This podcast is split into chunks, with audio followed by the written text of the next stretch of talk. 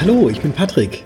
Mit dem virtuellen Zukunft für Finanzberatung Tourbus bin ich quer durch die Republik unterwegs, immer auf der Suche nach interessanten Gesprächspartnern aus einer der wohl spannendsten Zukunftsbranchen. Mit dabei natürlich das Zukunft für Finanzberatung Freundebuch und das werden wir jetzt gemeinsam ausfüllen. Auf geht's!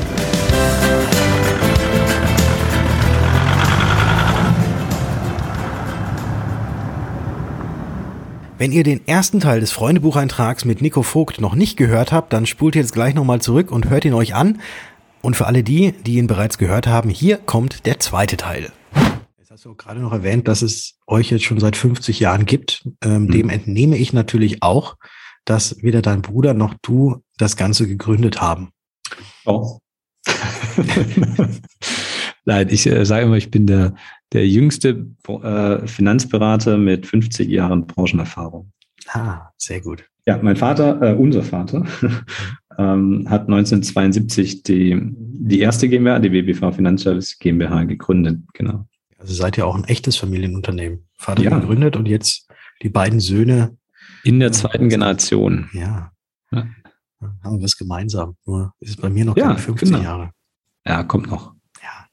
Und das heißt quasi, du bist ja dann eigentlich, bist du ja, also von Kindheit an hast du dann quasi dieses ganze Finanzzeug sozusagen auch immer mhm. mitgekriegt, ne? Wahrscheinlich auch entweder durch, mit deinem, durch deinen Bruder, aber auch gerade durch deinen Vater.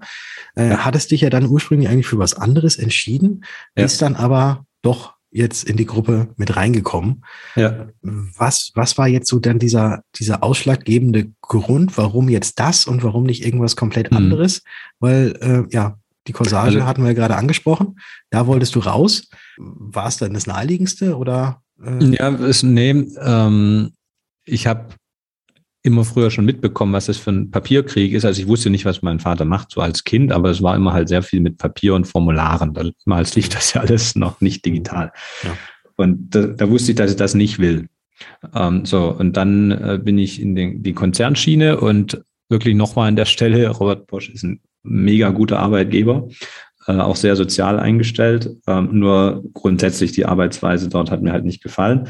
Und ich habe mir dann die Frage gestellt, was würde dir gefallen? Also jetzt nicht von der Jobtiteln her, sondern einfach von der Tätigkeit her. Und ich habe im Studium eine, äh, mit ein paar Studienkollegen so eine Partyreihe veranstaltet und das hat, da bin ich total auf, gegangen drin, in der Organisation, was man, was man alles denken muss, etc.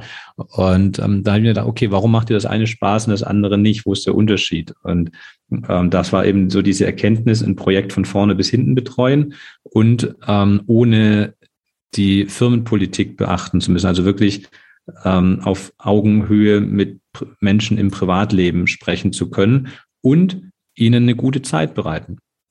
Und dann war die Ableitung daraus, was fällt dir da für Berufe ein? Natürlich liegt dann erstmal die Gastronomie nahe, aber dann hatte ich eben auch einen Onkel mit zwei Pizzerien und äh, da wurde mir dann auch von abgeraten, von wegen schlechter Arbeitszeiten und hohe Invest etc. Ja, und so ging die Schleife dann wieder zurück, einfach ein Gespräch mit den Eltern. Ja, warum dann eigentlich nicht das, was wir tun? Weil da hast du mit Privatmenschen zu tun. Du hast das Projekt von vorne bis hinten. Also wir machen eine ganzheitliche Beratung ähm, und lebensbegleitend. Also ähm, du hast wirklich, du kannst was bewirken ähm, und du kannst die Menschen dem Sinne glücklich machen, ähm, als dass du ihnen eben hilfst, Fettnäpfchen zu vermeiden ähm, die es ja durchaus in unserer Branche in den Produkten auch gibt, wenn man nicht weiß, was man tut. Und ähm, ja, sie damit äh, auch zu helfen bei der Altersvorsorge zum Beispiel oder bei der Kapitalanlage, dass sie ihre Lebensziele erreichen. Und das klang für mich dann eigentlich schlüssig, dass ich da eine Tätigkeit gefunden habe, wo ich genau das machen kann, was mir Freude macht. Und dann habe ich gesagt, dann lass uns das mal ausprobieren. Am Anfang noch berufsbegleitend. Also der Prozess war schon während des Studiums, hat er schon begonnen weil ich habe ja ein duales Studium gemacht, sodass ich die Konzernstrukturen schon während des Studiums kennengelernt hatte. Aber ich habe dann eben den vorsichtigen Weg gewählt und erstmal drei Jahre bei Bosch arbeiten und parallel ähm, mir die, die Selbstständigkeit aufgebaut, ähm, weil ich gesagt habe, ich will mich jetzt nicht ins gemachte Nest setzen. Ich muss schon wissen, irgendwann wird mein Vater in Ruhestand gehen und dann muss ich schon wissen, ob ich das kann. Also war meine Herausforderung, die ich mir gesetzt habe, ich möchte erst mit meiner Nebentätigkeit mehr verdienen als bei Bosch und zwar nur mit Kunden, die ich selber gewonnen habe, ohne äh, aus dem Kundenstamm der WBV. Und das waren dann eben so diese drei Jahre, die das gedauert hat. Und dann wäre als nächste, also wir haben immer die Job Rotation in den Großkonzernen, so nach drei Jahren bekommst du eigentlich eine neue Aufgabe. Und da wäre bei mir dann Ausland angestanden, USA wahrscheinlich. Und ähm, dann habe ich gesagt, okay, dann reißt die Empfehlungskette ab, weil ich das über Weiterempfehlungen gemacht habe. Und dann musste ich mich eben entscheiden. Und dann habe ich mich entschieden äh, für die WBV, weil das hat mir Spaß gemacht. Und ähm, das andere äh, brauchte ich dann nicht mehr sehr spannend, dass du das halt quasi nebenher aufgebaut hast, äh, um dann zu erkennen, dass es genau das Richtige für dich ist und dann eben Vollzeit da eingestiegen bist. Ja, ja, es war eigentlich zweimal Vollzeit, äh, muss man fast ja. sagen.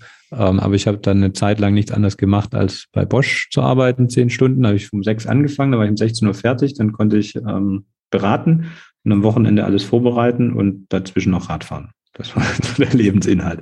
Aber es hat sich gelohnt. Also die Message an die Jungen ist einfach mal drei Jahre leben, wie keiner leben will, um danach leben zu können, wie keiner leben kann. Den Spruch habe ich auch schon mal irgendwo gehört. Ja. ja. Aber nicht. aus, die kam nicht von mir, habe ich geklaut. Ja. Was macht dir denn an deinem Job jetzt momentan so am meisten Spaß? Ja, die Gespräche mit den Kunden, das Gestalterische. Also nicht nur die, die Kundengespräche an sich, sondern auch das Gestalten, dann sich zu überlegen, wie kann man das für den Kunden clever gestalten und jetzt so die letzten Jahre auch, wie können wir unser Unternehmen clever gestalten. Das bedeutet also dann doch das Coole, etwas Cooles herstellen, was du vorhin genannt hattest, dass das ja jetzt auch drin ist, nur dass du halt jetzt nicht physisches mehr oder weniger herstellst, sondern Ideen und Lösungen entwickelst und die herstellst und die ja dann eben passend sind für die Kunden und auch für euer Unternehmen. Richtig. Und du siehst sie zwar nicht jetzt physisch, das ist wie ein iPhone. Mhm. Ähm, aber das habe ich schon bei Bosch auch dann realisiert, ziemlich schnell. Es ist völlig egal. Also jetzt ist so eine Dieselpumpe auch nicht so sexy, ne? aber ich mhm. habe da eher die gesamten Autos im äh, Auge gehabt. Ähm, aber egal, was da unten an der Werkbank äh, hergestellt wird, oben im Wasserkopf hast du sowieso nur Excel-Listen und PowerPoints. Also mhm. und äh, das ist jetzt äh, ja ähnlich, alles nur im Computer. Ähm, aber ja, kreieren macht Spaß. Ja. Gibt es denn noch andere Aufgaben in deinem Job, auf die du gerne verzichten könntest? Alles andere. Alles klar, gut, passt. ja. Das war nämlich die letzte Frage auf dieser Seite. Ich blättere jetzt nochmal um. Stell dir vor, du wärst heute noch einmal am Anfang deines Berufsweges oder gerade eben in so einer Neuorientierungsphase. Warum würdest du dich heute für die, wieder für den Finanzsektor entscheiden? Und wie würdest du dann vorgehen, wenn du das Wissen, was du heute schon hast, immer noch hast? Mhm. Also ich würde mich, denke ich, wieder für die Finanzbranche entscheiden, weil ich mich ja genau dafür entschieden habe, nach der, mit der Fragestellung, was macht mir Spaß? Und dann würde ich gleich wieder auf die gleiche Antwort kommen. Mhm. Ähm, was würde ich aber anders machen? Ich würde sicherlich früher den Austausch mit Kollegen suchen. Mhm. Das äh, habe ich so, lange Jahre gehört hat. Da hat er wahrscheinlich gerade ein Kollege auch eine Mail geschickt. Ja, das ist kann, kaum bei mir gewesen. Ich dachte, ich hätte Outlook zugemacht. ähm, aber äh, nee, es ist offen. Ich mache es zu. So, ähm, ja, genau. Also der, den Austausch, die, die mit anderen suchen, das habe ich jahrelang nicht gemacht mhm. und habe mir alles selber erarbeitet. Und das hätte ich, habe ich total unterschätzt, was für ein kapitaler Booster das ist, wenn man das tut. Und ähm, deshalb würde ich das sofort machen von Anfang an. Das passt eigentlich schon sehr gut zu der nächsten Frage, äh, weil was, was sind denn deine Tipps oder auch Hacks für junge Finanzberater von heute? Ähm, du hast ja schon zwei Dinge angesprochen gehabt. Einmal das jetzt zuletzt angesprochene mit den Austausch mit anderen Kolleginnen und Kollegen suchen als Booster. Ja. Und das, was du auch angesprochen hattest, war das jetzt mal wirklich mal richtig, richtig ranklotzen. Ja. Und dann eben die Früchte danach ernten, aber äh, ohne Fleiß kein Preis sozusagen. Ja. Dass man da sich schon, dass man da schon Gas geben muss. Das fast eigentlich, das wären so meine zwei wichtigsten Tipps. Genau. ich habe ich hab dir jetzt einfach mal zusammengefasst aus dem, was du eh schon gesagt hattest. Ja, und, und vielleicht kann man es noch um einen Punkt ergänzen, dass ähm, es viele Marktteilnehmer habe ich manchmal den Eindruck, die sehen, also wenn du denen sagen würdest, du bist ein Verkäufer, äh, dann wäre das Pfui, ja, die sind Berater. Mhm. Ähm, aber das ist ja okay und ich verstehe das, warum die das sagen und ich sehe mich da ja auch, aber wir müssen am Ende natürlich doch verkaufen. Und wenn du jetzt aber neu in die Branche kommst und das immer nur hörst, verkaufen ist Pfui und beraten ist Hui, ähm, dann könnte es passieren, dass du als junger Mensch glaubst, du musst jetzt unglaubliches Fachwissen aneignen und den, die Menschen quasi ausbilden, aber du kriegst den Knopf nicht dran. Also das habe ich öfters zumindest beobachtet. Und deshalb wäre da mein Tipp, dann schon, du musst schon gucken als äh, Starter, dass auch deine verkäuferischen Fähigkeiten äh, gut sind, ähm, im Sinne von, du musst halt den Verkauf richtig verstehen, also nicht Menschen was aufs Auge drücken, was sie nicht brauchen, sondern eine bedarfs- und bedürfnisgerechte äh, Erhebung machen und eine Lösung äh, finden, die der Kunde braucht, aber dann auch ihn eben die Hilfestellung geben, dass er auch ins Handeln kommt und das Thema auch umsetzt. Sonst sind wir wieder bei nur Theorie ohne Praxis. Also schult euch auch verkäuferisch und nicht nur fachlich. Und das kann man ja wahrscheinlich auch sehr gut tun mit anderen, die eben auch im Vertrieb oder im Verkauf tätig sind. Ja. So wie gerade auch schon die angesprochenen Mitbewerber, Kolleginnen und Kollegen. Wobei dieses Wort Mitbewerber ich auch immer ein bisschen schwierig finde, so sozusagen, weil letzten Endes ist es ja so, dass, dass jeder Kunde oder jeder, jeder Topf hat auch, da passt irgendein Deckel drauf. Und mhm. genauso ist es, glaube ich, auch mit den Beratern beziehungsweise mit den Vermittlern äh, und ihren Kunden, dass da auch, glaube ich, der Kunde sich den ja, Vermittler aussuchen kann. Und wenn da der richtige Topf auf den richtigen Deckel passt, dann ist, glaube ich, genug für alle da. Und deswegen ist dieser Austausch untereinander ja auch etwas unheimlich Tolles. Und jetzt gar nicht ja. mal, dass man jetzt der Konkurrenz erzählt, wie man es tut, äh, damit die es irgendwie nachmachen, sondern ich glaube, wenn alle offen genug sind, dann kann jeder von den anderen lernen. Und letzten Endes gibt es da ganz viele Deckel, die zu uns als Topf äh, passen und auch für jeden der passende da ist und auch genug da sind.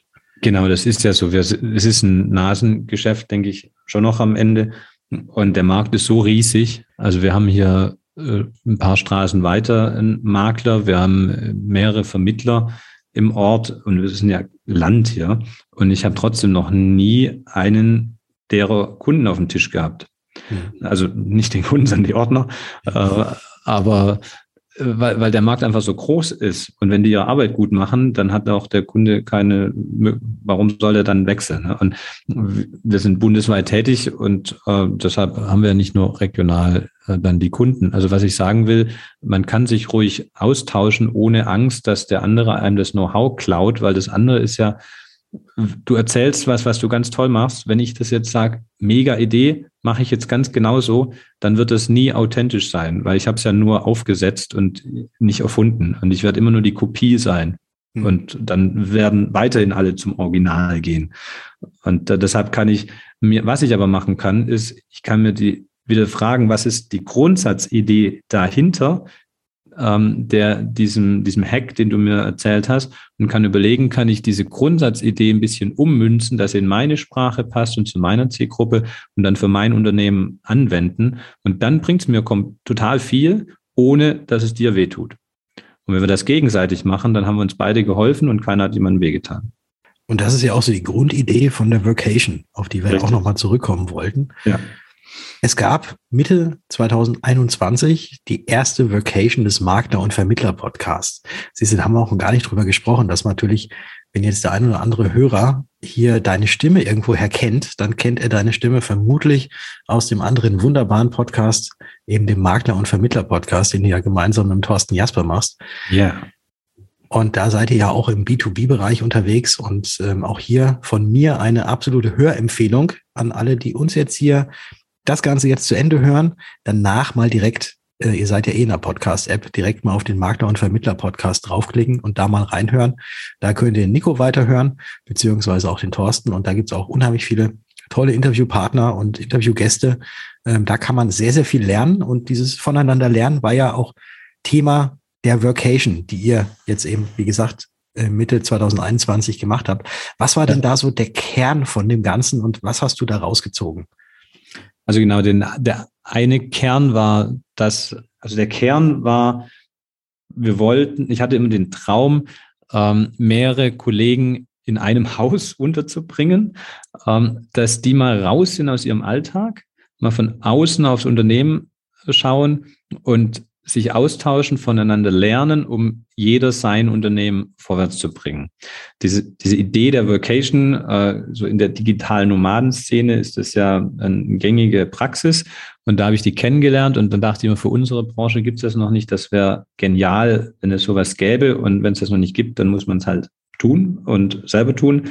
Und ähm, damit äh, war natürlich der Makler- und Vermittler-Podcast äh, die richtige Plattform, weil dort machen wir genau das auf Podcast-Ebene, die Branche vernetzen, Kollegen untereinander, ja, dass Kollegen lernen, wie machen es andere, hören, wie machen es andere und sich da Ideen rausziehen können fürs eigene Unternehmen.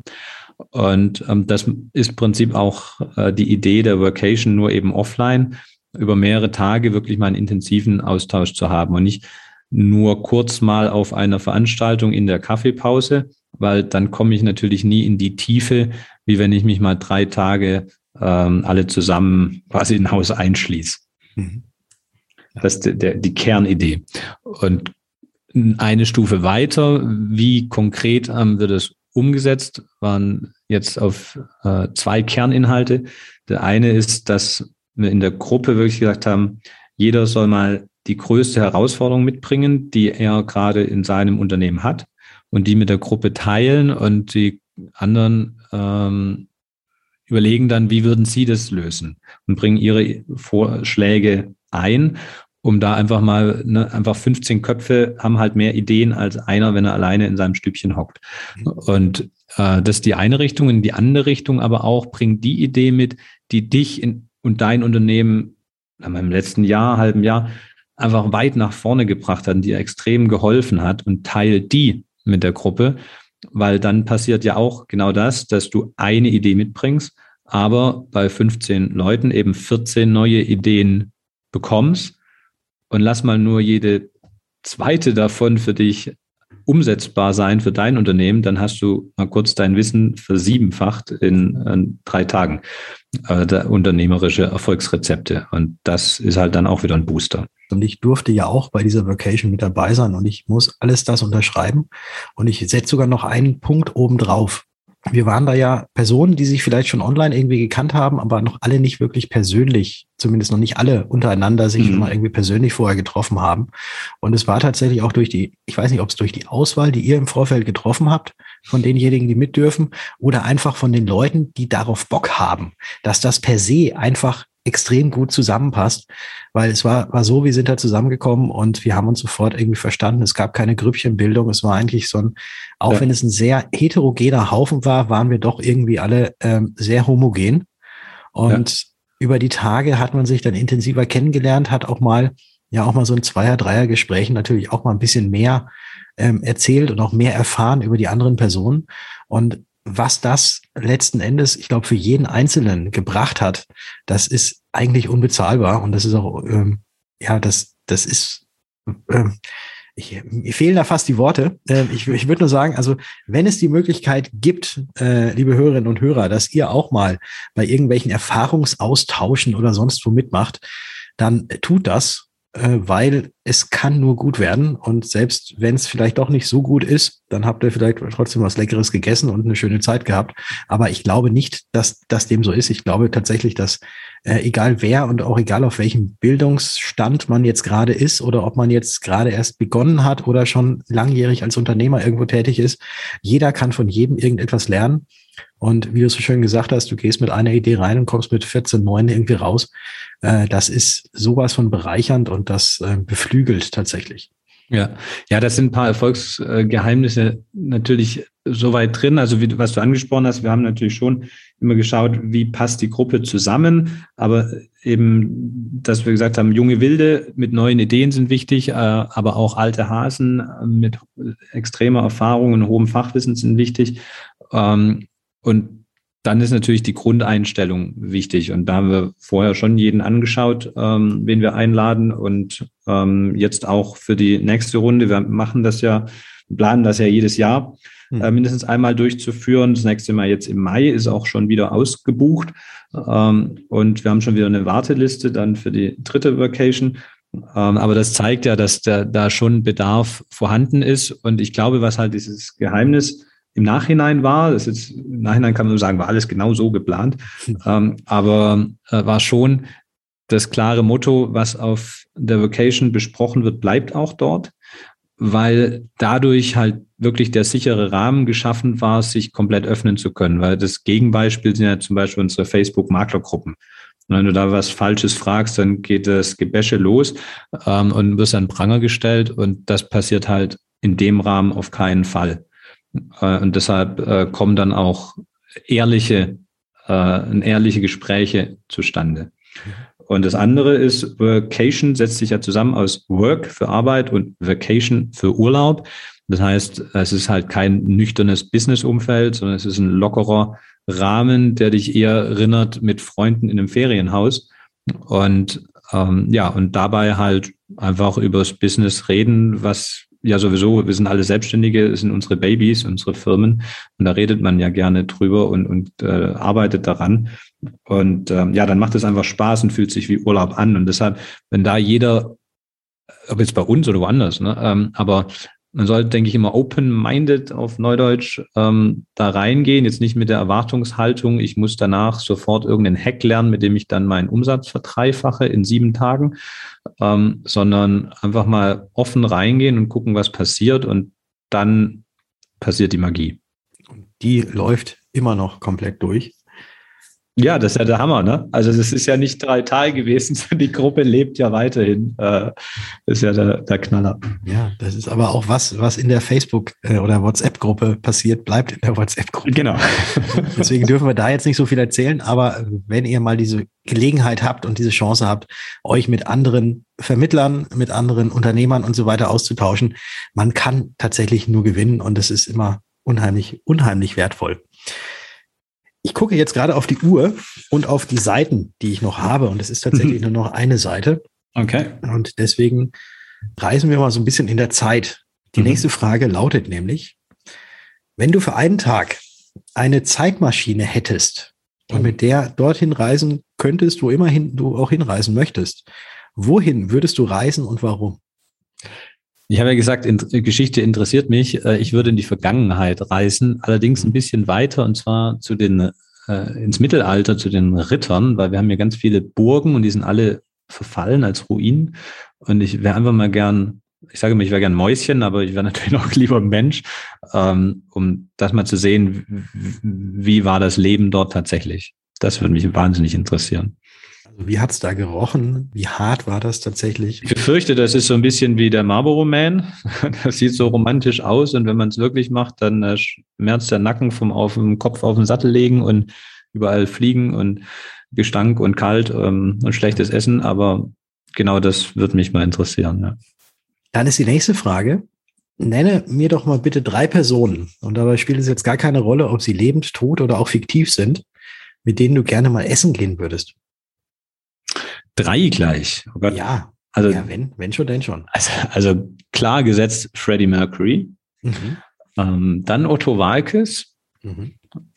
Und wenn ich jetzt noch einen dritten dazu nehmen würde, früher hätte ich gesagt, ja, das würde ich immer noch sagen, Jan Ulrich. Mhm. Jan Ulrich. Der ist jetzt kein großes Vorbild für mich, aber fand ich immer spannend in seiner aktiven Zeit, fand ich ihn cool. Mhm. Ja. Der ist auch mittlerweile wieder clean, wie ich gelesen habe. Okay, ja, ich habe es nicht mehr verfolgt. Wie gesagt, der ist leider aus dem ja, Augen, äh, wie sagt man, Sichtfeld verschwunden. Ähm, aber ich denke, man kann trotzdem viel von ihm lernen oder zumindest Themen, um die man sich austauschen kann. Ja, zumindest ist Fahrradfahren, das das definitiv. Und äh, Freddie Mercury. Ja, ähm, mega. Ja, was fasziniert dich an ihm besonders? Ja, also ich, ich habe ihn ja leider nie getroffen. Mhm. Als ich ihn äh, quasi Queen kennengelernt habe, war dann schon fast äh, verstorben.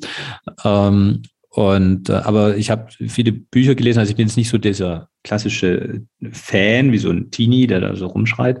Ähm, Poster? Ich hab, Nee, habe ich tatsächlich nicht. Ich hatte eins, tatsächlich als 15-Jähriger hatte ich eins, aber jetzt hängt keins mehr da. Ich habe auch keine Queen-T-Shirts und was weiß ich. Mhm. Ähm, ich habe natürlich alle Platten, aber ich habe einige Bücher gelesen, weil mich das schon interessiert hat, äh, dass, dass so ein Mensch nach außen auf der Bühne immer den harten Kerl gegeben hat, aber eigentlich ja sehr ein geistreicher Mensch gewesen ist, der sich sehr für Kunst interessiert hat und für klassische Musik und einen ganz anderen Freundeskreis auch hatte. Also sehr open-minded quasi und sich für viele, viele verschiedene Dinge interessiert hat, aber äh, ja auch einfach wieder funktioniert hat als Unternehmer auf der einen Seite, aber als Privatmensch äh, finde ich eine sehr vielschichtige Persönlichkeit und das finde ich grundsätzlich spannend. Also ich lese gern Biografien von irgendwelchen erfolgreichen Unternehmern ähm, und versuche eben die, die Schlüssel dahinter zu finden, ähm, warum die so sind, wie sie sind. Und äh, das finde ich bei ihm besonders interessant. Und dann Großhirn an Kleinhirn, Großhirn an Kleinhirn. Ja. Äh, Otto Walkes, auch eine sehr schöne Wahl. Otto Walkes ist halt, ähm, das ist wirklich noch mein Kindheitsidol. Äh, auch da wieder nicht mit Postern und so, aber ich habe die Kassetten hoch und runter äh, gehört. Ähm, und ich habe ihn dann mal getroffen im Urlaub zufällig und haben auch mal einen, einen, Tee zusammen getrunken, Tee natürlich bei Otto. Ja. Ähm, aber wir haben nicht zusammen gegessen. Und äh, ja, fand ich, finde ich einfach ein klasse Typ. Und vor allen Dingen, das ist auch jemand, der lebt seinen Beruf. Also es gibt nicht Otto privat und Otto äh, geschäftlich, äh, sondern ich habe ihn ja zufällig privat getroffen und er war genau so wie in seinen Shows.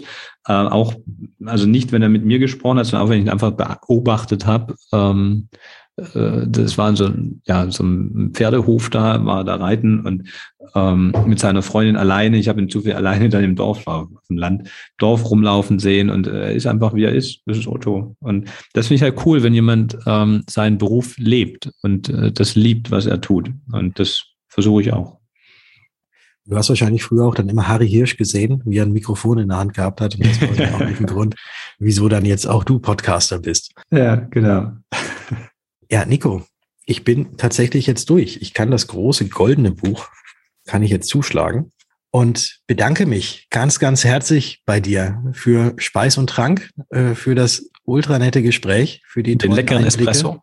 Den leckeren Espresso, genau, den es dann bald im Tourbus hinten auch geben wird mit der Siebträgermaschine. Mhm. Muss ich nochmal mit dem Vorstand sprechen, aber das kriegen wir schon hin. Und äh, wünsche dir jetzt noch weiterhin ganz, ganz viel Erfolg bei all deinen Vorhaben. Und äh, man hat ja, glaube ich, gemerkt, dass du jemand bist, der, wenn er sich Ziele setzt, diese Ziele auch unabdinglich irgendwie erreichen wird. Und Zumindest verfolgt. Und verfolgt, ja, auch erreichen wird. Da bin ich mir ganz, ganz sicher und freue mich auf unsere nächsten Treffen. Aber ich mache mich jetzt erstmal wieder auf und fahre mal weiter und mal gucken, wen wir dann nächsten Monat hier im Podcast haben. Nochmal ganz, ganz herzlichen Dank, lieber Nico. Patrick, dir ganz lieben Dank für deinen Besuch hier und für die Chance, hier mit dir zu sprechen. Und ich wünsche jetzt eine gute staufreie Heimfahrt und äh, freue mich, wenn wir uns wiedersehen. So, das war der Freunde-Bucheintrag mit Nico Vogt. Schön, dass du dabei warst. Und wenn dir das Gehörte gefallen hat, dann freue ich mich, wenn du diesem Podcast eine Bewertung hinterlässt und ihn natürlich auch gerne abonnierst. Damit hilfst du, dass noch mehr auf dieses Format aufmerksam werden, dass unser Verein Zukunft für Finanzberatung bekannter wird und wir gemeinsam in der wohl spannendsten Zukunftsbranche wachsen. Denn mit uns wird die Welt ein Stück sicherer. Und ich nehme das Freundebuch nun wieder unter den Arm und fahre weiter. Bis zum nächsten Mal.